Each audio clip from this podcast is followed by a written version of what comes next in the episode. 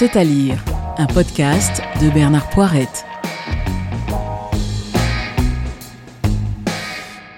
Pascal aurait voulu que je trouve un boulot intéressant, un truc qui me passionne, dans lequel je m'investisse et je m'épanouisse. Il était marrant avec ça, un peu agaçant aussi. Il aurait également rêvé que je lui ponde quelques petits marmots et leur tricote des chaussons en écoutant des chants grégoriens. C'est Laure qui dit ça, la compagne de Pascal, et c'est plutôt raté comme programme parce que Laure a des amants, plein d'amants, souvent deux ou même trois à la fois, leur goût trop fort en plat unique s'allégeait dans la diversité, dit-elle. Toutefois, j'en savourais chaque bouchée. Ainsi parle celle qui vient d'apprendre la mort de son amant préféré, le plus ancien, le plus beau aussi, François, dépressif chronique qui s'est tranché la gorge dans son bain.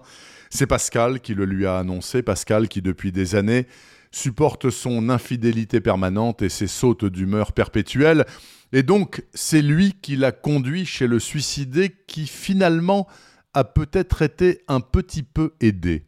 La suite est délectable, comme dirait Brassens, mais je ne vous en dirai rien, non pas qu'il y ait un mystère à préserver dans cette histoire, mais tout le plaisir de ce court premier roman tient plus à la langue qu'au scénario, et la langue est remarquable, dans un style que par exemple Frédéric Dard n'aurait pu renier. Ça tombe bien puisque ce premier livre d'Odile Baltard a obtenu le premier prix San Antonio, décerné à l'occasion du centenaire du papa du commissaire Bérurier.